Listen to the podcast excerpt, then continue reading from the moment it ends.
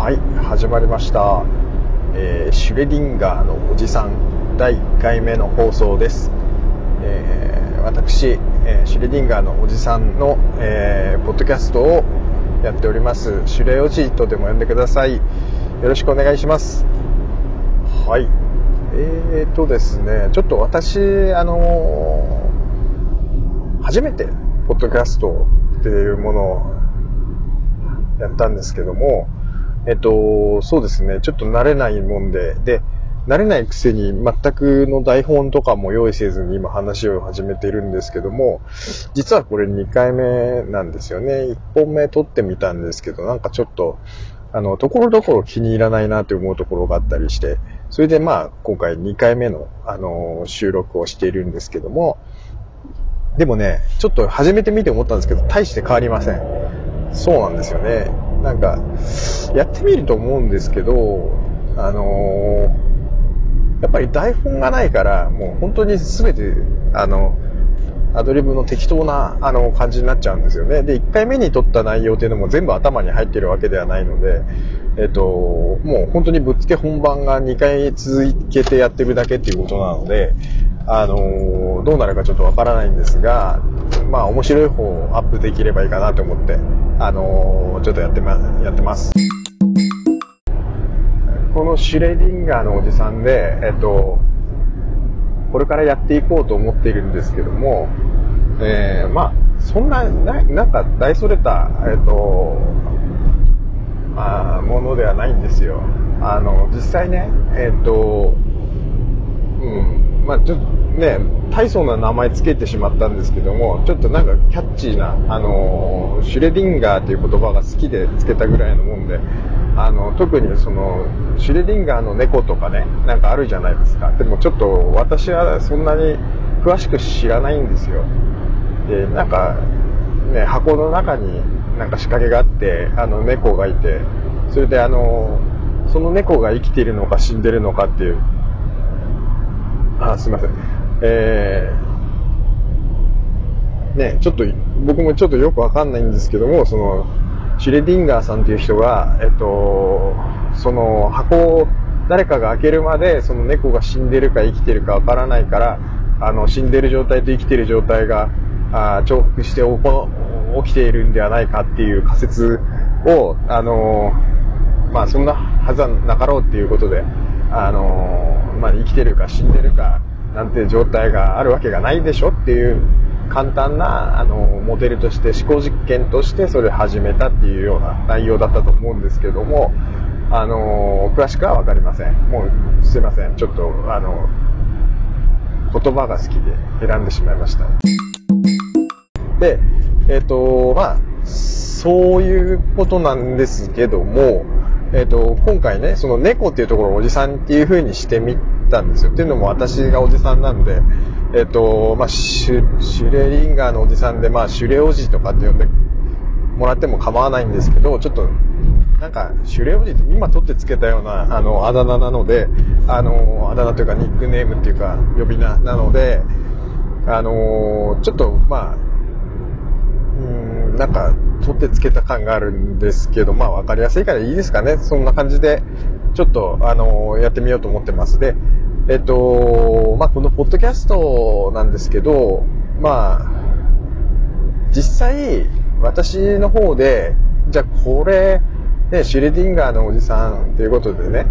あのまあ、始めてるんですけども、まあ、私もね、あの、まあ、観察者である、まあ、リスナーさんが、えっ、と、ポッドキャストを聞くまで生きてるか死んでるかわからないっていう、まあ、そういったことでいいのかなと思ってるんですよね。だから、まあ、おじさんとしては死んでるか、しまあ、まあ、まあ、そうですね。まあ、死んでる、まあ、ぶっちゃけ今死んでるようなもんなんですけど、あのーまあ、生きてるっていうふうに、まあ、息してるんで生きてるのかなとも思えるし、まあ、社会的にはもう完全に死んでるようなところもあるので、あのーなので、まあちょっと生きてるか死んでるかわからないっていうことで、まあいいじゃないんですかっていう感じですよね。まあはい。で、えっと、それなんで、えっと、まあ、あのー、死んでる、あまあ違いますね。生きてるか死んでるかわからないおじさんが、えっ、と、まあ、繰り広げるポッドキャスト、これをですね、あの、皆さんと共有できたらいいなと思って、あのー、やってます。でね、あのもう本当にこんなくだらない、あの、ポッドキャストで、あの鬼のようにたどたどしい喋りのおじさんが、あの、アップロードした音源をね、誰が聞くんだっていう話なんですけども、今もうあなたもう聞いてると思うんですよね。で、まあ、聞いてくださってありがとうございます。で、もう、いいんですよ。もう、たどたどしいおじさんもね、第1回だからこそのたどたどしさでやってると思っていただければと思うんですよ。もう私もね、あのー、だいぶ、あのー、もう、自覚もしてるんで、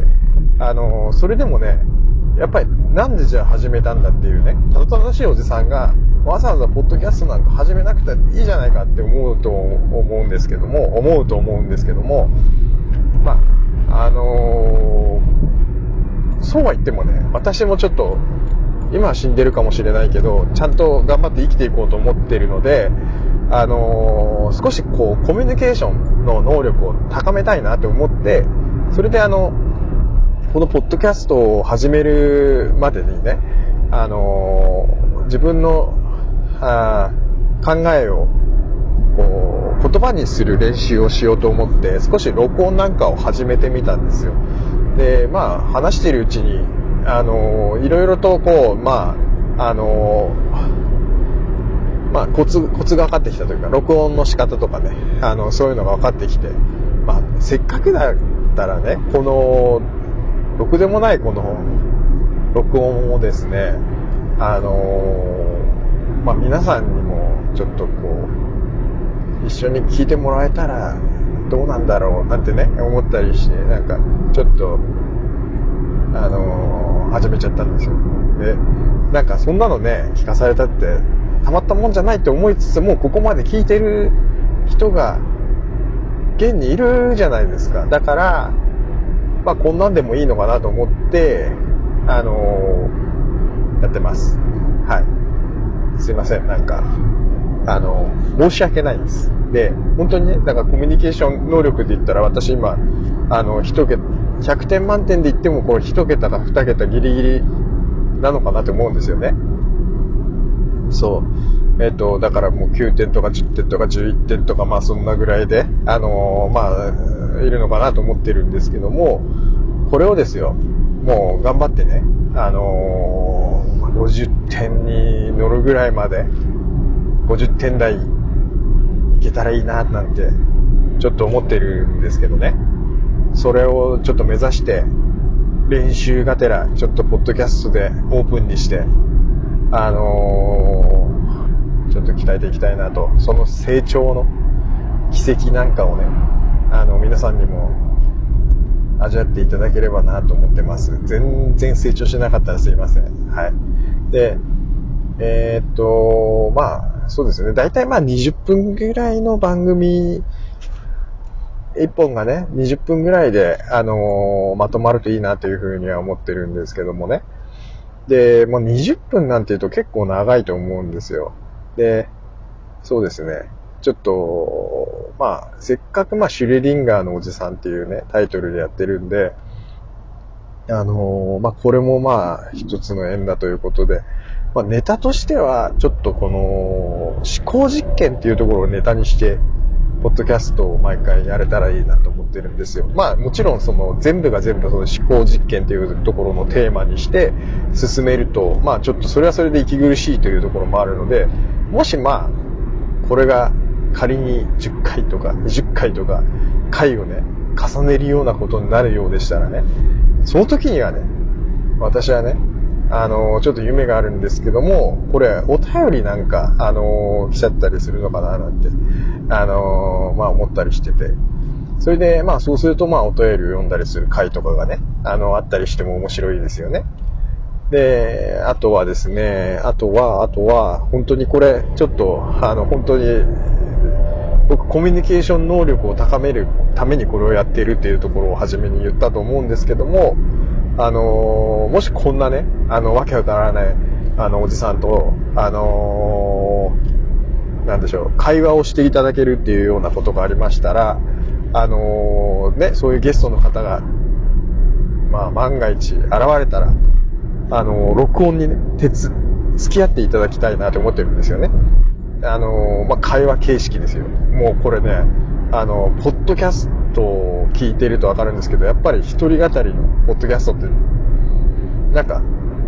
少ないのかなと思ってて、それで、やっぱりこう、会話形式で、あの、ゲストを呼んで話したりするような、あの、タイプのポッドキャストの方がね、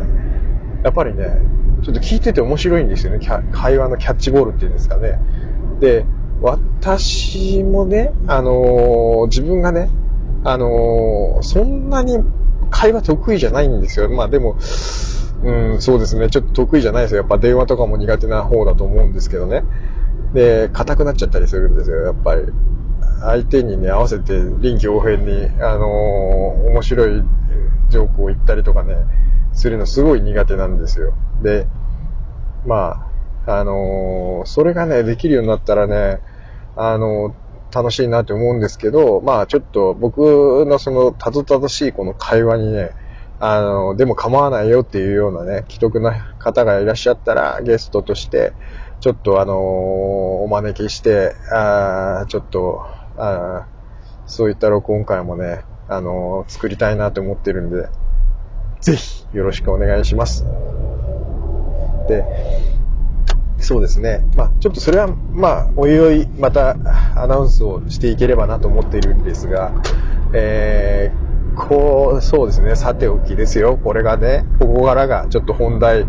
えっ、ー、と、思考実験っていうところの、あのー、まあ、テストっていうんですかね。あ、あのー、そういう、まあ、第1回からもう急な、この思考実験っていうやつをね、やってみたいと思うんですけども、私ね、思考実験っていうのをちょっとだけ調べてみたんですよ。あのいろいろまあネットをこう、検索してみ見てますとですね、あの、いろんななんか有名な思考実験の例っていうのが出てくるんですよね。あの映画のマトリックスって昔あったあの3部作のあの映画作品があると思うんですけど、あのこれなんかはなんかなんだっけな、水槽の中の脳、脳だっけ？水槽の中の脳みそみたいな、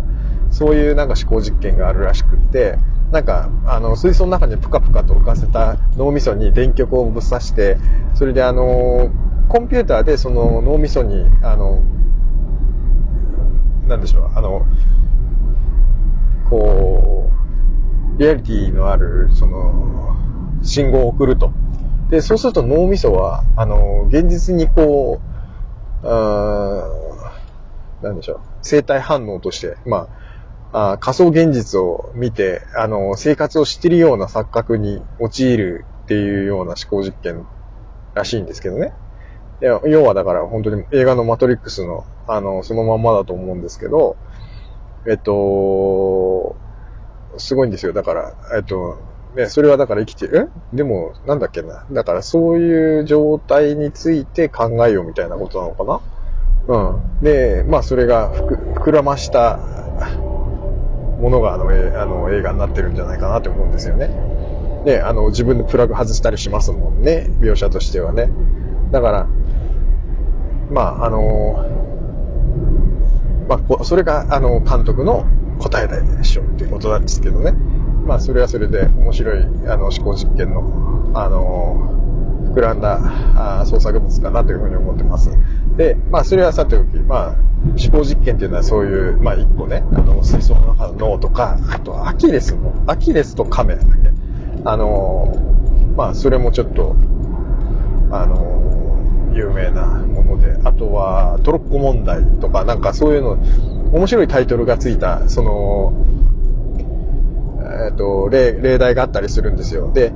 だからといってね、それをそのまま引っこ抜いてきて、そ、それをここで、あの、私がそれについて語るっていうのはちょっと、あの、ちょっと面白くないかなと思って、例題も自分で考えちゃおうかなって思ってますよ。で、その、まあ、あの、例題、まあでもね、あの、有名なやつにちょっと、あの、一つ、あの、チャレンジしてみるのもいいかなっていうことも考えてるんですけど、まあ、ちょっと、そうですね、うん。あの、ちょっと、まあ一つ考えてみたんですけど、例えば、えっと、そうですね、えっと、え、っと、友達の、友達、えっと、初めて、まあ、子供、子供、自分が子供だとしてということでいいいいのかな？あちょっと今、現状、私ね、友達の家に遊びに上がることがないんであれなんで、えっと、まあ、小さい頃の記憶を辿っていくとですよ、あの、お友達の家に遊びに行った時に、あの、まあ、お家、お家の方がですね、あの、もてなしてくれるじゃないですか。で、その時に、あの、リンゴを出されるっていう、まあ、これシチュエーションでね、え、初めて行ったお友達の家で、えっ、ー、と、腐ったリンゴが出てきたっていう、まあそういう、あの、なんでしょうね、腐ったリンゴ問題。あ、ちょっとなんか腐ったリンゴっていうとね、あの、ちょっと、あの、なんか、あの、変なメタファーがちょっと発生してしまうんですけども、それはちょっと、あの、特に全く、あの、いや、暗喩っていうの、なんかその、メタファー、あの、含めた話をしようと思ってるわけじゃなくて、えっと、まあ、まあ、単純にちょっとその、腐ったリンゴを友達の家で出されてしまった時っていう、そういうちょっと特殊な例、シチュエーションを用意して、その時の、あのー、これは何なのかっていうような、あのー、まあ、要は発想をちょっと、あ考えて、捉えてみようかなと思ってます。で、そうですね。だから、あの、ちょっとね、長、長くなっちゃったね、今タイトルがね。だから、初めて行った友達の家で腐ったリンゴが出てきたっていうようなタイトルでちょっと考えてみようかなと思ってます。で、そうですね。ちょっと、まあ、まあ小さい、まあ、小学生ぐらいの、あの、男の子が、まあ、男の子でも女の子でもいいんですけど、まあ、あのーお家に遊びに行って、それで、まあ、お家の人、お母さんかな、お母さんが、まあ、そこもお父さんでもいいんですけど、えっと、なんでしょうね、お家の方が、あの、リンゴをね、あの、剥いて出してくれたっていう、この設定ですよ。で、まあ、通常、やっぱり腐ってたらリンゴね、あの、パッと見、まあ、お客さんね、小学、ガキ、まあ、小学生とはいえ、あの、まあ、ね、その、ね、あの、自分の子供の友達なんでね、ゲストなわけじゃないですか。だから、まあ、ね、あの、そんな小僧、まあ、ていうか、あの、子供だったとしても、やっぱりね、あの、そんな腐ったリンゴを、腐ってるかどうか確認せずに、まあ、リンゴ、うん、あれ、リンゴある、あるから、剥いて出してあげようかな、みたいな。ね、何にも、その、考えずに、あの、ね、あの、ザクザク、あの、剥いて出すみたいな感じじゃなくて、まあちょっとね、あの、いつも家で食べるのとはちょっと違う、あの、感覚で出すわけなんで、腐ったリンゴに気づかないっていうことはあんまり考えられないんじゃないかなってちょっと思ったりするんですけど、まあそれもね、ちょっとお家の方の性格にもよるから、あのー、一概には言えないですよね。で、これもだからわざとなのかわざとじゃないのか問題っていうのが、まあここにも一つ、あのー、ちょっと分岐点ありますよね。うん、で、まあ友達、もうお家に上がるぐらいだから、ね相当まあ、えっと、そうですよね。あの、仲がいいのかなとも思うんですけど、ちょっとね、あの、上がった友達の方、あ上がったというか、あの、まあ自分になっちゃうんですけども、上がったその本人がですよ、あの、相当ちょっと空気読めないというか、なんか、あのー、本当はね、もう、その、お友達めちゃくちゃ嫌われているのに、あのー、まあ、強引に押しかけたっていうね、パターンも考えられるんですよね。で、そうしたらやっぱりお母さんもね、あのー、ちょっとね、いやでも、だからといってね、腐ったリンゴを出すわけないんですよ、わざと。どう考えたらちょっとね、その保護者の方からもう、めちゃくちゃこう、あのー、まあ、契約になっちゃうじゃないですか。なんか、あそこの家に行ってリンゴを食べたらお腹壊しちゃったみたいなね。あのー、腐ってたんじゃないかみたいなことになっちゃうのも、ね、リスキーなんで、ちょっとやっぱりその選択肢考えられないんですよね。だから多分ね、あの、わざとじゃないんですよ。で、これがですよ。リンゴだわーいなんてね、あの子供だからね、ちょっと喜んで、で、リンゴ嫌いじゃなかったっていう、これもちょっと一つ分岐が一つあるんですね。リンゴ嫌いか好きかっていうところの分岐あるんですけど、まあ、僕はぶっちゃけリンゴあんまり好きじゃなかったんですけど、まあね、お友達の家に行ってリンゴね、剥いて出してくれたっていうことに対しては、ちょっと、ね、あの、嫌いだよなんてね、言えるような玉じゃなかったんで、うん、こんなの食えねえよなんてね、絶対言えないじゃないですか。だから、まあ、まあ、一つ喜んで、いいそうですね、なんて多分言っちゃうと思うんですけどね。で、まあ、それで、あの、ね、なんかちょっと、あの、手に取って、まあ、と、ね、素手でっていうわけでもない。なんかね、爪楊枝刺さってたりね、そういうね、あの、なんかフォークなんか出していただいたりするかもしれないんですけども、まあ、その上でちょっとこうね、あの、ぐさって刺した瞬間になんかふ、ふ、ぐにょってなると思うんですよね、腐ってたらね。で、あでも思うと思うんですよ。でもね、美味しそうだななんてね、あの、声にも出しちゃった以上ね、これはね、もうなんかね、ちょっとあの、食べるところをね、じっとね、あの、お家の方も見てるみたいなので、ちょっとね、これね、もうね、これ追い込まれてるわけですよ。もう積んでるんですよね。この状態でね、あの、そって戻すなんてね、ちょっと、あの、まあ、子供だったらやるかな。でもね、多分ね、食べますね。これはもう食べる一択で。はい。じゃあ、まあこんな感じですよ。思考実験ってまあこれは、あのー、一例に過ぎないんですが、ちょっとこれから楽しく、あの、放送を続けていきたいと思ってます。はい。以上です。